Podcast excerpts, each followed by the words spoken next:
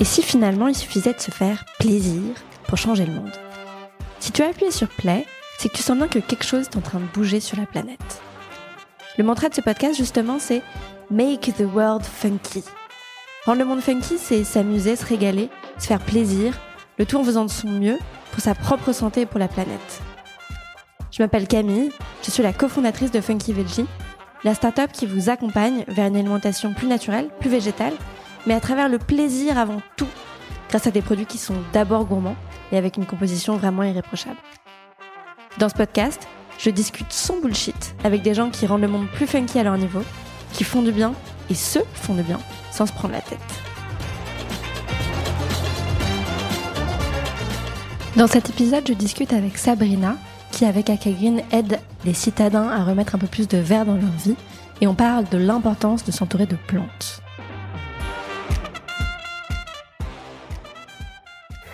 Bonjour Sabrina. Bonjour Camille. Alors qui es-tu? Alors je m'appelle Sabrina et je suis cofondatrice d'Acagreen. Alors chez Acagreen, on végétalise les espaces de travail et de vie avec des écosystèmes durables de plantes. En fait, notre objectif, c'est de euh, composer des espaces hyper vivants, euh, foisonnants, pour booster le bien-être et euh, éveiller les consciences environnementales. Ok, et pourquoi Green Alors, c'est une longue histoire. Au départ, on ne s'appelait pas Green, on s'appelait Green Like You. Donc, un nom qui est resté, je dois dire, un mois à peine, hein, parce que pas terrible. Ouais. Les gens reconnaissaient pas, on nous appelait I Like Green, euh, We Love Green, un peu comme le festival, qui est un très bon nom en revanche. Mhm. Et euh, en fait, euh, Aka c'est le nom de notre Shiba Inu, mhm. qui est maintenant notre mascotte. Qui est très mignon, j'atteste. Oui, qui est notre Totoro. Euh, et, et, qui, a, qui nous accompagne depuis le début sur le projet. Il a même fait plusieurs livraisons avec nous au début, puisque James et moi nous livrions tout au début lorsque nous étions que deux. Et euh, il avait un capital sympathie énorme. Et en fait, on s'est dit que AK c'était hyper simple, hyper facile à retenir, et qui correspondait bien en fait à notre mmh. état d'esprit. Et tout à l'heure, tu disais, on, on aide les gens leur euh, à éveiller des consciences écologiques, environnementales. Ouais. Alors, comment? Alors en fait, euh, nos racines sont végétales. À, la base, avant de descendre de, de, de du singe, on descend des plantes comme tous les animaux sur cette planète, et on a un lien inné euh, et vital avec le, le monde végétal. Mm-hmm. Ce qui fait que lorsqu'on est en contact avec des plantes, par exemple, ben, ça éveille quelque chose. Ça éveille un intérêt, ça éveille de la, de la sympathie, de la compassion et une envie, en fait, de se reconnecter à la nature. C'est pour ça que c'est aussi notre job de parler des plantes lorsqu'on les installe et de, de les entretenir et, d'éveiller les gens à, à, à, cette, à ce besoin de s'entourer de plus de verre. Parce que du coup, il y a une sorte de d'effet euh, euh, boule de neige à partir du moment où tu commences à avoir une plante et à, en, et en prendre soin. Toi, tu observes que les gens vont de plus en plus vers euh, une conscience, euh, une envie de mettre plus de verre dans leur quotidien. Il y a une sorte d'effet domino. Absolument, c'est euh, extrêmement gratifiant d'arriver à, à, à, faire pousser une plante, de la voir grandir, et c'est aussi attachant. Donc quand on en a une, euh, généralement on a envie d'en avoir deux, puis trois, puis quatre, et, et de s'entourer de plantes, parce que au-delà de l'effet décoratif hein, qui est réel, une plante c'est joli, et dans un appartement ou dans une maison, bah ça, ça fait ça fait de l'effet. Il y a ce côté euh, euh, copine en fait, elles accompagnent, donc elles elles elles font partie de notre vie. Et ça mm. donne envie d'en avoir de plus en plus. Et ah. j'imagine que les, pardon, excuse-moi. Non, je t'en prie. J'imagine que les gens, au départ, se, viennent pas forcément en ayant ça en tête. C'est quoi leur première motivation en général? Alors il y a un mélange, il y a, il y a, il y a un effet de mode, il y a un effet de mode euh, qui, euh, qui qui existe depuis plusieurs années maintenant. Hein, on l'a vu, euh, on constate bien sur Instagram mais il y a aussi euh, une euh, vraie préoccupation par rapport à, à, à aux enjeux climatiques et, de, et une envie hein, en fait de se rapprocher du verre et de se rapprocher de la, nature.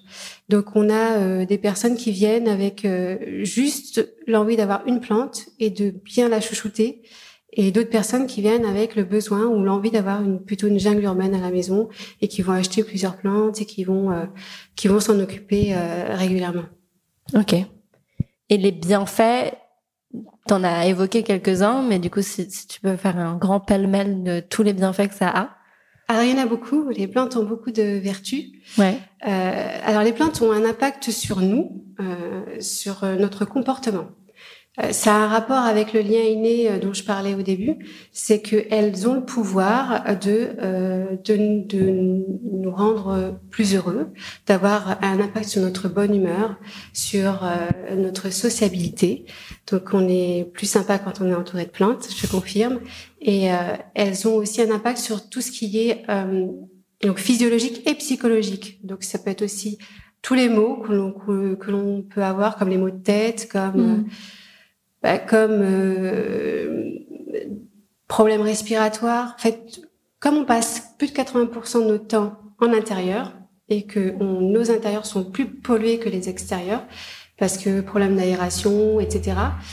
Et ben, les plantes arrivent à améliorer notre environnement immédiat. Donc en absorbant euh, tout ce qui est euh, tout ce qui est composants chimiques volatiles déjà, qui nous empêchent de bien respirer. Et il y en a partout, dans les meubles, dans la moquette, dans la peinture, mmh. dans l'encre des imprimantes, etc. Et donc elles ont un impact en ce sens très positif puisqu'elles purifient l'air et elles sont dépolluantes. Oui, donc sur la santé, les effets sont énormes. Les effets sont énormes, ils sont quantifiés, il y a de très nombreuses études. C'est la NASA qui a été la première administration à vraiment se pencher sur la question de manière très sérieuse dans les années 80. Et depuis, euh, toutes les études confirment le fait que les plantes ont un impact sur les hommes et sur leur, environnement, environnement pardon, immédiat. Toi, dans ta propre histoire, mm. euh, est-ce que tu as vu une évolution? Comment t'en es venu à ça? Comment tu t'es dit que tu avais envie de partager ce lien euh, aux plantes et à la nature alors moi j'ai grandi euh, entourée de plantes et, d'animaux. Donc ma, ma, mère m'a transmis cette passion pour le vivant. Donc pour moi, c'était la normalité. En fait, je me suis plus rendu compte qu'on avait besoin de plantes, que j'avais besoin de plantes lorsque je n'en ai plus et mhm. que j'ai quitté la maison et que j'ai commencé à avoir un appartement, deux appartements. J'ai voyagé, j'ai changé de ville, etc. Et j'ai remarqué à quel point ça pouvait me manquer de pas avoir même ne serait-ce qu'une plante dans mon appartement. J'ai voyagé avec euh, mon chat, euh, je l'ai emmené partout dans le monde parce que je pouvais pas m'en séparer. Enfin voilà, j'avais un rapport au vivant qui euh, que, que j'ai développé et qui est resté depuis et euh, que j'ai que j'ai eu envie de partager euh, il y a quelques années, même si le projet Acagreen était en moi depuis euh, très très longtemps. J'ai eu envie de le partager quand euh, bah, ça a été le bon moment de le faire, en fait, mmh. quand je l'ai bien senti et que et que j'ai décidé de me lancer. Ok. Tu parles du fait que tu avais un chat à l'époque. Il y a Aka, votre mascotte. tout à l'heure, tu disais que c'est un peu comme s'entourer d'un compagnon, hein, avoir euh, une plante dont on prend soin. Donc j'ai l'impression qu'il y a quand même un gros parallèle entre les animaux et les plantes. Oui. Est-ce que physiologiquement les effets sont assez proches? Sont les mêmes. Euh, Exactement les mêmes? Ouais, les, les, les, effets. Alors à part euh, le côté dépolluant, puisque malheureusement ouais. AK dépollue pas grand-chose, mais sur l'impact psychologique, euh, et, et c'est très important d'être entouré de d'animaux également. Mmh. On appelle ça en fait la biophilie. En fait, ce, ce, ce, besoin de se, de se recentrer autour du vivant, qui est très humain euh, et, et, et, qui est de plus en plus euh, courant dans les espaces de travail notamment ou, euh, ou dans les lieux de vie où on va rajouter, on va on va installer beaucoup beaucoup de plantes pour euh, renouer avec la nature. Mmh. Oui, parce que vous, vos clients, euh, il y a beaucoup d'entreprises, majoritairement, je crois. Majoritairement, ouais, ouais. des entreprises. Et eux, comment est-ce qu'elles y viennent à la base? Alors, beaucoup euh, sont poussés par les collaborateurs qui ont envie d'avoir un, un, un, environnement de travail plus euh, plus sympa. Hein, euh, et mais il y a aussi des volontés, de, la volonté de, de, de la direction, des dirigeants, de, de, proposer en fait des plantes à, à leurs équipes pour euh, améliorer les conditions de travail. Il faut dire que ça a un impact immédiat, puisque c'est très joli, hein, ça se voit tout de suite, et que euh, finalement c'est à moindre coût, puisque l'impact, euh, tout, tout ce qui tout est, on peut, on peut mesurer l'impact que les plantes ont avec un avant-après que l'on réalise souvent dans les boîtes où on installe. En, en, en demandant aux collaborateurs bah, ce qu'ils en pensent, comment ils se sentent. Et puis en plus, euh, généralement, ils viennent euh, spontanément vers nous lorsqu'on en passe pour l'entretien pour nous dire à quel point ça a changé leur quotidien d'avoir des plantes euh, dans leur bureau. Mais sur quoi alors, par exemple? Sur juste le fait qu'ils se sentent mieux physiquement, en termes de bien-être? alors, Exactement. Euh, ça, ça a quand même la particularité de rendre un espace très vite cosy. Mmh. Euh, bien sûr, on ne parle pas d'installer une plante sur un bureau. Hein. Je parle d'une vraie végétalisation, donc d'intégrer la plante dans euh, l'espace de travail. Et euh, on s'attache réellement euh, très facilement aux plantes, à les voir pousser. Puis nos mains vertes passent très régulièrement, donc explique mmh. qu'il y a beaucoup de questions. Euh, on, on, on, donne beaucoup de conseils aussi sur l'entretien. Et on, on, accompagne parfois des personnes qui ramènent leurs plantes au bureau et qui nous demandent de, de les aider à les entretenir. Voilà. Ouais, parce qu'en fait, il y a un gros problème de, de, de pédagogie, enfin de, de, de savoir, d'apprentissage. Euh, on a tous eu le fameux euh, pot de fleurs ou le, la plante cactus. qui meurt euh, à chaque fois. D'où le succès des cactus, ouais, je pense, parce qu'on se dit, ok, on est tranquille. Mm. Euh, et moi, j'ai découvert récemment les langues de belle-mère. Oui, les qui, qui sont quand même... Euh, et alors, on m'a appris que ça s'appelait langue de belle-mère parce que, justement, ça ne mourrait jamais. Alors, il y a plusieurs... Euh, le, le Sansevieria a plusieurs surnoms. Langue de belle-mère... Euh, français, snake plant en anglais, donc ouais. comme un serpent. Donc ça dépend. Enfin, il y a beaucoup de, on peut on peut lui attribuer beaucoup de d'histoires, mais en tout cas, c'est vrai que c'est une succulente qui qui qui qui est hyper coriace, ouais. euh, qui est d'abord très jolie, très verticale, mm. et qui a plusieurs variétés, donc plusieurs couleurs. Donc c'est très agréable effectivement d'en avoir une. Euh, les cactus sont très sympas aussi jusqu'au jour où on les arrose trop, parce que c'est ce qui se passe régulièrement. Ah oui, oui c'est euh, une plante qui euh, meurt généralement par excès d'eau. Euh, et d'ailleurs, la majorité pas. des plantes chez les particuliers, c'est le même problème, hein, c'est l'excès d'arrosage. On, a, on aime appeler ça chez nous l'excès d'amour, hein, c'est qu'on essaye de bien faire et en fait on surarrose ces plantes et elles meurent, qui, qui cause la plus grosse mortalité. c'est fou, j'avais ouais. aucune idée de ça. Si, si, et parce qu'en fait, une plante qui n'est pas arrosée peut survivre. Ouais. Elle peut, on peut toujours couper à ras et les racines mmh. repartent. Une plante qui a été asphyxiée par l'eau, donc qui se noie, ne peut plus repartir. Voilà pourquoi euh, elles sont plus souvent, elles meurent régulièrement de ça. Parce que vous, donc chez Akagreen, vous, vous solutionnez ça dans la mesure où il y a des gens qui viennent euh, aider les gens à prendre soin, ou tout simplement prendre soin des, des plantes? Euh, mais il y a aujourd'hui ce gros problème de on achète une plante, c'est joli, mais en fait elle meurt très rapidement.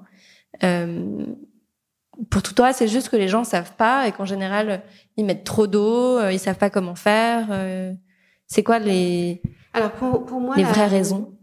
de ce que j'ai vu, de mon expérience personnelle et de tout ce que j'ai pu voir depuis qu'on a lancé Agarine, c'est euh, c'est plus le choix de la plante qui est problématique. Euh, Lorsqu'on réfléchit à l'endroit, à l'environnement où on souhaite poser ses plantes et euh, la plante que l'on va choisir, c'est hyper important de se dire il faut choisir la bonne plante au bon endroit. Si tu choisis une plante qui a besoin d'énormément de soleil et que tu la mets dans un couloir euh, avec très peu de lumière naturelle, il y a de grandes chances qu'à la, à la fin, elle ne tienne pas, puisqu'elle ne mm -hmm. va mhm. pas avoir suffisamment de lumière. Donc c'est ça, en fait, c'est ce qu'on a, c'était un peu ce qu'on avait euh, mis en avant lorsqu'on a lancé Acagreen, c'est euh, bien réfléchir à la plante que l'on ramène chez soi et se demander si elle va s'y épanouir. Mmh, parce qu'aujourd'hui, les gens qui vendent des plantes ne savent pas forcément euh, guider les, les consommateurs, les clients. Ça a été très longtemps le cas. Moi, j'en ai ouais. souffert euh, au tout début et euh, ça s'est beaucoup amélioré. Il y a eu de, il y a de très nombreux plant shops, des gens euh, qui, ouais. Qui conseillent très bien.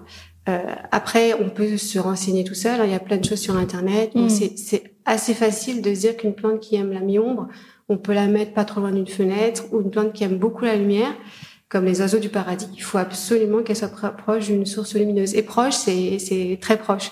C'est pas à deux mètres d'une fenêtre. Voilà, c'est essayer de comprendre la plante et de l'observer aussi, puisque une plante va généralement mettre un certain temps à, à dépérir. Mmh. Donc, elle va nous envoyer des signaux et il faut faire attention à ça. Et dès qu'elle commence à communiquer avec nous, il faut réagir. Voilà, c'est aussi simple que dans une relation euh, lambda. Les signaux, ça va être quoi? Ça va être des taches euh... Les signaux, ça va être des taches, ça va être euh, des feuilles jaunes ou alors okay. des sèchements. Souvent, elle communique par ses, euh, par ses, par son feuillage, mais euh, il y a également le terreau qu'il faut regarder. Enfin, faut, mmh. faut, faut, toucher, regarder, suivre. La, la relation avec une plante est basée sur la régularité. C'est ce qui fait qu'une plante va, va pouvoir tenir ou pas. Donc du coup, nous, euh, enfin moi, ce que j'ai toujours conseillé, et c'est ce que je fais depuis toujours, c'est j'ai ma petite green routine, et c'est toujours le même jour de, de la semaine. C'est-à-dire que je sais que chaque samedi matin, je passe voir mes plantes, et je sais que la semaine d'avant, je les ai arrosées ou pas. Parce que si on arrose un peu au hasard, on va finir par trop arroser puisqu'on ne se souvient jamais réellement du jour Mmh. où on a arrosé. Donc une routine et on arrose ou pas en fonction du terreau. On coupe les feuilles, on pulvérise et c'est tout. Mais Ouais. surtout, T'en prends soin comme de ton corps. euh. exactement, euh, avec beaucoup de régularité. Et à ce moment-là, il y a presque aucune chance qu'une plante. euh, Oui, parce que tu- là, tu m'étonnes en me disant juste une fois par semaine. Ah oui. Et en fait, c'est beaucoup moins que c'est pas grand chose. C'est juste qu'il faut le savoir.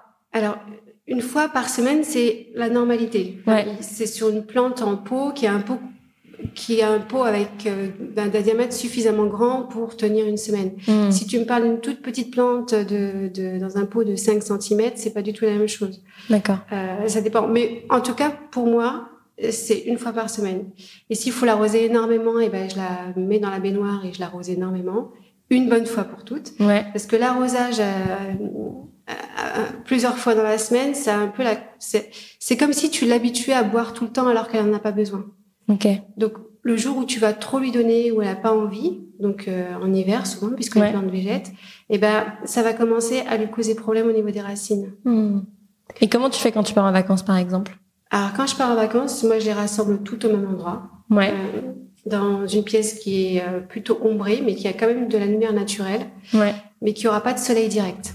D'accord. Et avant de partir, je les, je les arrose énormément. Donc je les mets dans. Alors ça veut dire que je les laisse pas tremper dans l'eau, c'est que je les arrose énormément. Donc elles boivent, elles boivent, elles boivent, et après je les repose dans leur euh, coupelle.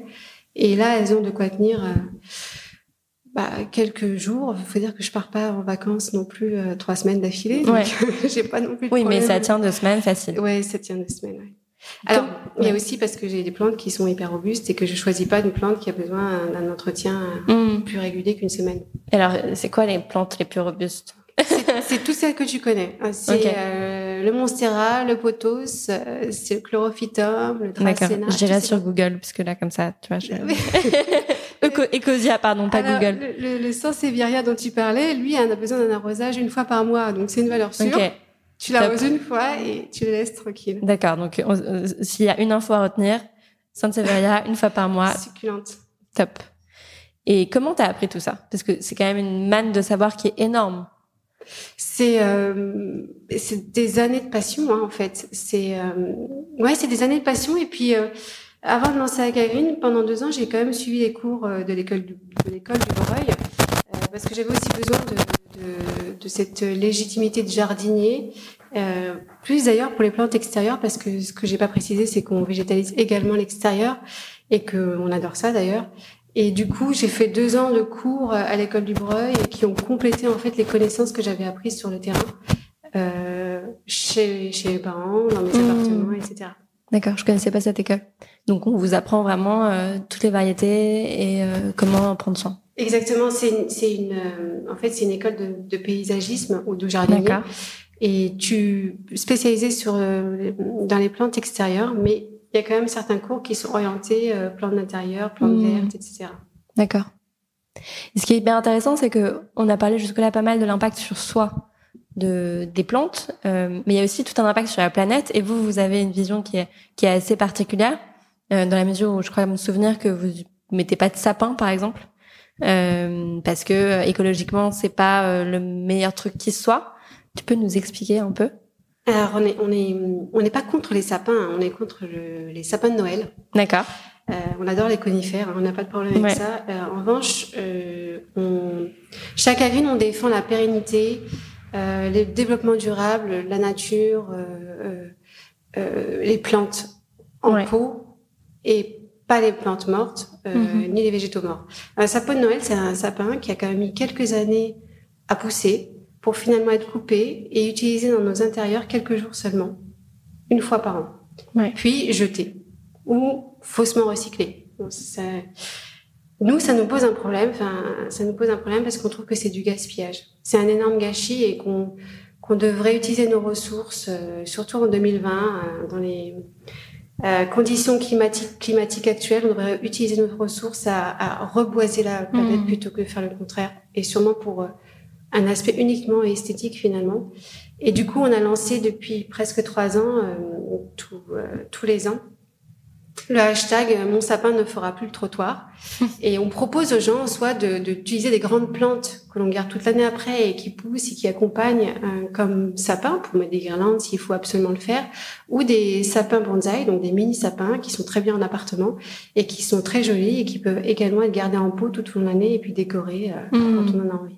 Bah oui. D'ailleurs, vous avez entièrement végétalisé notre espace, euh, notre pop-up euh, à Noël euh, l'année dernière, qui était dans le Marais et était magnifique. Avec des plantes vertes. Ouais, que des plantes vertes, pas de sapin, et franchement, il était magnifique. Merci. Euh, et euh, alors, je fais un peu la novice, mais toi, tes plantes, elles meurent jamais. Si, bien sûr que si. Et d'ailleurs, j'ai j'ai eu beaucoup de déceptions. Ben, c'est aussi pour ça qu'on apprend. hein. C'est comme ça qu'on apprend. Ouais. Euh, Il y a des plantes qui euh, qui ne tiennent pas pour plusieurs raisons. Alors, j'ai il la raison principale maintenant, je le sais parce que je travaille dans les Mm. plantes, c'est euh, le sourcing, d'où viennent les plantes. C'est hyper important.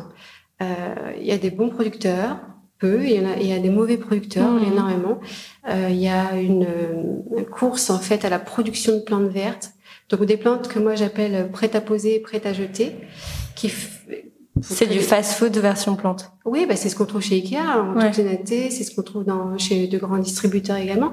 Ah. Euh, c'est produit hyper vite, c'est boosté euh, aux engrais euh, pour une production encore plus rapide et la plante, elle est euh, destinée à, à péricliter au final, puisqu'à un moment donné, on va la sevrer et puis arrêter de lui donner euh, ce qui l'a fait pousser, puis elle va dépérir. C'est de l'obsolescence programmée pour les plantes. Exactement, exactement. Et ça crée beaucoup de frustration chez les gens euh, qui pensent qu'ils n'ont pas la main verte, qu'ils n'y arrivent pas, etc. Et, et, je, et, et- et il faut vraiment, comme pour la nourriture, hein, se Mm. dire qu'il faut favoriser la qualité versus la quantité, choisir une belle plante, même si elle est deux fois plus chère, et s'en occuper plutôt que d'en prendre plusieurs à des prix euh, ridicule, ridiculement peu élevés. Alors, si on parle de sourcing, euh, déjà, je savais pas du tout ça, donc moi, ça, ça éveille plein de questions. Euh, déjà, est-ce qu'il y a du bio en plantes Vu que tu parles d'engrais et de, de choses qui vont un peu booster euh, la plante euh, en amont. Alors, il y a de l'engrais bio, il y a il y a de nombreux labels euh, pour les plantes, notamment les plantes locales, plantes indigènes, etc. Il n'y a pas réellement de plantes bio à ce jour. Euh, Il n'y a pas de labellisation sur ce genre de truc, quoi. sur les plantes vertes, non. Mm. Sur les plantes extérieures, ça a d'autres noms, mais ça intègre euh, cette logique-là. Euh, ce qui compte énormément, mais comme pour le bio, c'est la manière dont le producteur va faire pousser la plante et s'il va respecter son cycle naturel Mm. s'il va utiliser des produits naturels pour la pour la pour l'engrais, pour Ouais. la traiter, etc. C'est ce que c'est les critères sur lesquels nous on se base, on s'est basé jusqu'à présent pour choisir nos, nos partenaires euh, producteurs. D'accord. Donc c'est euh, c'est très strict et d'ailleurs on en a que trois et du coup on mais on a entièrement confiance en eux. Et ça veut dire que, est-ce qu'on peut trouver euh, à peu près toutes les plantes en France ou est-ce que ça vient d'un peu partout en général? Alors les plantes à l'origine viennent d'un peu partout. Ouais. et principalement de pays tropicaux, de forêts tropicales, d'Asie, d'Amérique du Sud, etc. Euh, pour les plantes vertes à, à, à grandes feuilles. Donc maintenant, oui, on peut trouver euh, à peu près euh, ce qu'on veut, ce qui était moins le cas il y a dix ans quand moi je cherchais certaines plantes euh, personnellement. Euh, là, il y a eu un gros effet Instagram sur euh, certaines plantes et notamment sur les plantes beaucoup plus rares Ouais. qui sont assez demandés. Donc globalement, oui, on, on peut trouver euh, ce qu'on veut. Nous, on Ok. reste principalement focus sur les plantes qui sont faciles d'entretien et euh, qui sont euh, qui, qui correspondent en fait à l'esthétique qu'on veut donner également. Mm. C'est pour ça notamment que vous avez choisi de ne pas travailler les fleurs? Alors la fleur rentre un peu dans le cadre euh, fleurs coupées, fleurs mortes. Donc pour Ouais. nous c'est c'est rédhibitoire. Et euh, ça c'est plus personnel, hein, j'ai envie de dire euh, en tant que cofondatrice euh, que j'ai que je- que je parle. Mais mais en fait la fleur coupée c'est finalement tout un autre métier. Nous on travaille en serre chaude hein, avec les plantes. Ouais. Donc les, les fleurs c'est serre froide, c'est totalement différent. Les fleuristes le font plus par opportunisme, hein, mais c'est souvent euh, 20% euh, de l'offre ou du chiffre d'affaires. Ils sont spécialistes en fleurs coupées. Ce sont deux métiers différents et à mon sens, on peut pas faire les deux bien. De manière, mieux vaut toujours faire euh, peu de choses, mais très très bien. Voilà. Euh, ça, ce que tu expliques là, ça montre que ça fait vraiment euh, euh, partie d'un tout et que avoir une plante sur son bureau, c'est beaucoup plus que juste avoir une déco. Est-ce que pour se reconnecter à la nature, tu as deux, trois conseils très concrets que les gens peuvent appliquer qui leur permettent de, ressentir un peu ça alors, la première chose euh, qui est très très simple à faire, c'est euh, de prendre le temps de regarder la nature. Donc ça, c'est tous les jours, euh, en marchant même cinq minutes dans la rue, parce que même en ville, la nature est, est, présente et elle est super résiliente. On la voit partout, enfin, elle se manifeste un peu partout. Entre deux bouts de trottoir, il y a souvent des petites fleurs qui arrivent à pousser. Ou mm. maintenant, au pied des arbres, on a des on a des arbres, des pieds d'arbres végétalisés avec des plantes très bucoliques qui sont très intéressantes à regarder. Regardez les arbres bourgeonnés, c'est la bonne mhm. période, les fleurs qui commencent à éclore, le ciel, les oiseaux. Tout ça, c'est un état d'esprit. C'est comme une méditation euh, pour la nature où on se concentre en pleine conscience sur ce qu'on voit, ce qu'on entend, euh, ce qu'on peut sentir aussi parfois dans les parcs, les odeurs. C'est hyper important. La reconnexion, elle passe par là et elle doit être faite au quotidien.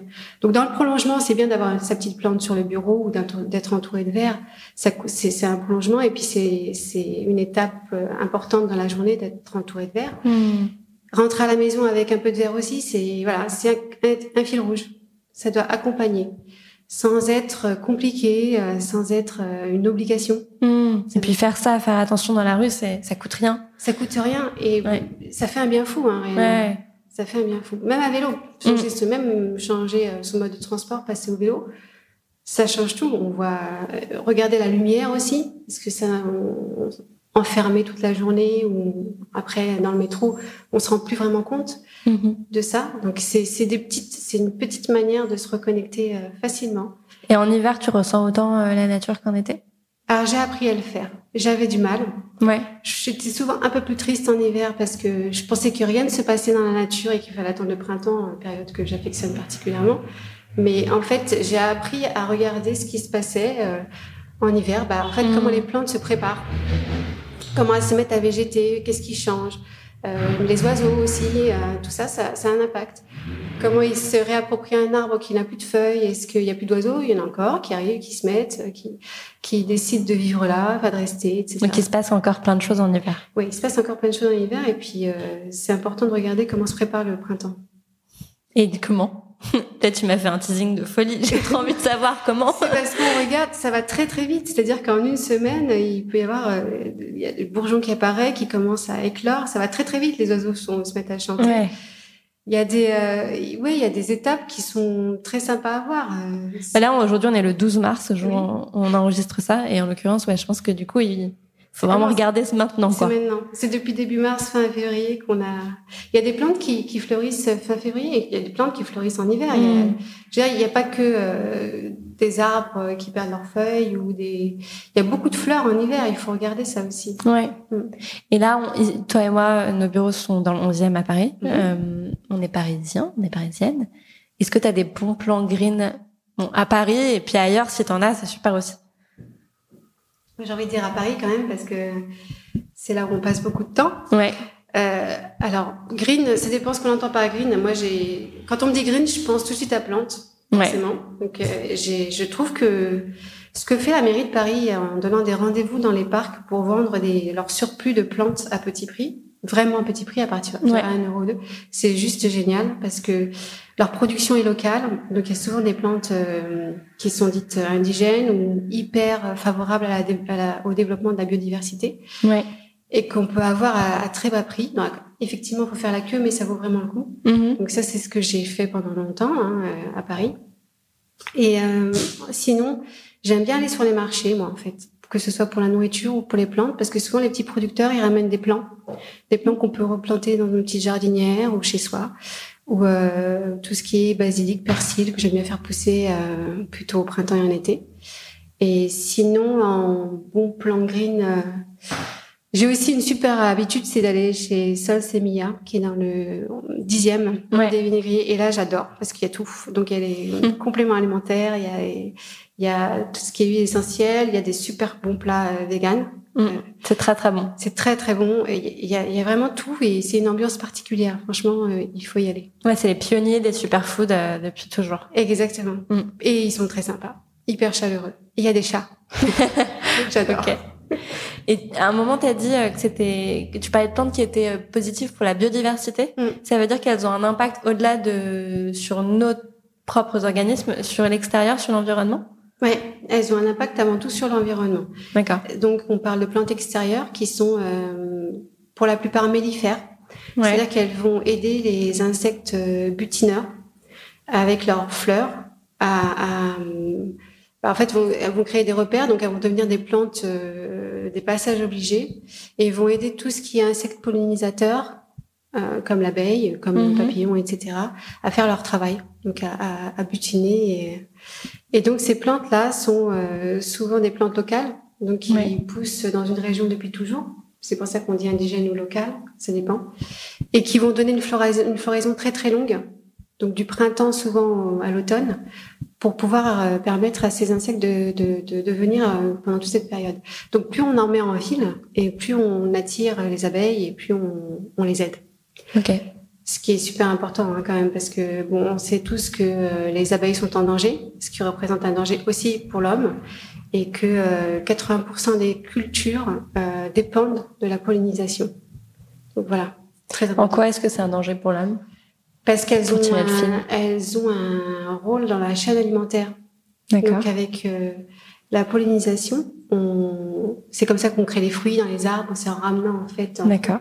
Et c'est, elles contribuent énormément à le faire. C'est leur, euh, c'est ce qu'elles font depuis des, des millions d'années. Hein. Mm-hmm. Et là, en ce moment, elles, euh, elles sont attaquées par par pas mal de, de, de menaces, notamment les pesticides euh, aussi les des, des prédateurs. Ouais. Et, le, et, les, et les apiculteurs ont beaucoup beaucoup de mal à conserver leurs abeilles. Donc sont sans cesse obligés de renouveler euh, pour pouvoir conserver leur ruche. Donc euh, il y a un réel problème et la, les plantes mellifères sont une réponse euh, à ça. Nous, en extérieur, en extérieur, on n'utilise que les plantes mellifères. Alors déjà parce que euh, elles sont hyper bucoliques et champêtres et extrêmement jolies à regarder. Et franchement, euh, pour avoir fait des terrasses à Paris, donne vraiment cet effet de campagne à Paris euh, rapidement et, et, et, avec un effet immédiat. Je veux dire parce qu'elles sont, elles sont, elles sont toujours très luxuriantes et surtout elles sont vivaces, ce qui fait qu'elles assurent une pérennité d'une année sur l'autre. Donc c'est très important également pour pour l'écologie, urbaine. Hyper intéressant. Et hum, dernière question. Forcément, euh, ça me fait penser à l'alimentation. Mm. Ça c'est totalement lié. Donc, est-ce que euh, c'est quoi toi ta vision de l'alimentation? Est-ce qu'elle a évolué euh, avec le temps, même si bon, ça fait un moment que tu es connecté à la nature, donc tu dois avoir cette vision-là Alors, moi, j'ai grandi pareil avec un potager à la maison. Donc, mm-hmm. mes parents qui cuisinaient souvent avec en fait, les fruits et légumes qu'on avait dans le jardin. Pas que, hein, puisque en hiver, c'est un peu plus compliqué. Mais on a j'ai quand même eu ce rapport au frais. Ouais. Depuis toute petite. Donc, euh, moi, mon, ce que je fais, c'est que je cuisine euh, les fruits et légumes. En fait, il faut que ce soit frais. Et je suis euh, archi pour la production hyper locale. Donc, je mhm. cherche toujours si je peux trouver des producteurs de fruits et légumes qui produisent localement. L'idée, c'est ça. Et la petite différence, c'est que depuis toujours, mais c'est parce que j'aime ça, je cuisine maison. Je trouve que c'est aussi une manière de se reconnecter. Ah, c'est sûr. D'éplucher une C'est la première chose. Voilà. D'éplucher une pomme de terre, une carotte, de la cuisiner et de la manger, bah, ça, ça a un côté euh, très gratifiant aussi. Mmh. C'est clair. Si j'ai un conseil, c'est mettre la main à la pâte de temps en temps. Mmh. Euh, mais déjà, ça rend l'alimentation euh, encore plus nourrissante, en fait. Oui, c'est ça. Mhm. Bah, le repas commence ça à partir mm. du moment où on cuisine. Et euh, oui, nous, on favorise vraiment le frais. On n'a pas de congélateur, donc on, on va au marché euh, très régulièrement. Ok. Est-ce que tu as quelque chose que tu aimerais rajouter? Euh, J'ai, en fait, le, le ce qu'il faut qu'on, enfin, ce que j'aimerais qu'on garde en tête, c'est que les plantes sont vivantes. Mm-hmm. Elles font partie euh, de tout l'écosystème vivant de la planète et qu'elles ont, elles sont douées d'une intelligence, c'est-à-dire qu'elles sont dotées d'émotions elles sont, elles peuvent être heureuses, elles peuvent être tristes, elles peuvent avoir peur, elles, peuvent- elles ont des réactions comme nous. Donc il faut comprendre que quand on a une relation avec une plante, s'il y a un attachement qui se crée, c'est qu'il y a un vrai, un vrai rendu, un échange, un échange Mhm. entre la plante et nous. Et c'est important de garder ça en tête dans la manière de s'en occuper ou de l'observer, de la considérer comme un être vivant. Et on peut d'ailleurs faire le, le, l'expérience, tu sais, du, du, de la plante à- que t'insultes. Bon, on va pas le faire Oui. avec une plante, on va peut-être le faire Ouais, avec du riz ou je ne sais pas. Oui, et la plante Mais- euh, à laquelle tu dis des mots d'amour, Ouais. Euh, euh, Il y, a- il y a eu beaucoup, beaucoup d'expériences euh, répertoriées. Bon, ça, c'est un peu trash. hein, Je suis pas hyper. Ouais. mais bon, après, une Mais moi, ça avait le, le bénéfice de me faire hurler de rire dans, dans les petits mouchoirs. Le rire. Le riz. oui, oui, c'est sûr.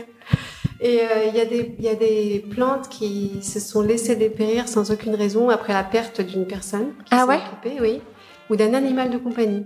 Ça qui- la relation vivant est la même pour tous. hein. Tous les êtres vivants peuvent communiquer en- entre eux, donc peuvent échanger euh, beaucoup de choses. Ouais. Donc, à pas tester, mais plutôt l'avoir en tête. Voilà. Merci beaucoup, Sabrina. Merci Camille, avec plaisir. Merci beaucoup de nous avoir écoutés. N'hésitez pas à laisser un commentaire sur la plateforme de votre choix, à suivre Funky Veggie sur Insta et à nous identifier si vous mettez ce podcast en story. Ça fait toujours super plaisir. Et surtout, n'oubliez pas, make the world funky.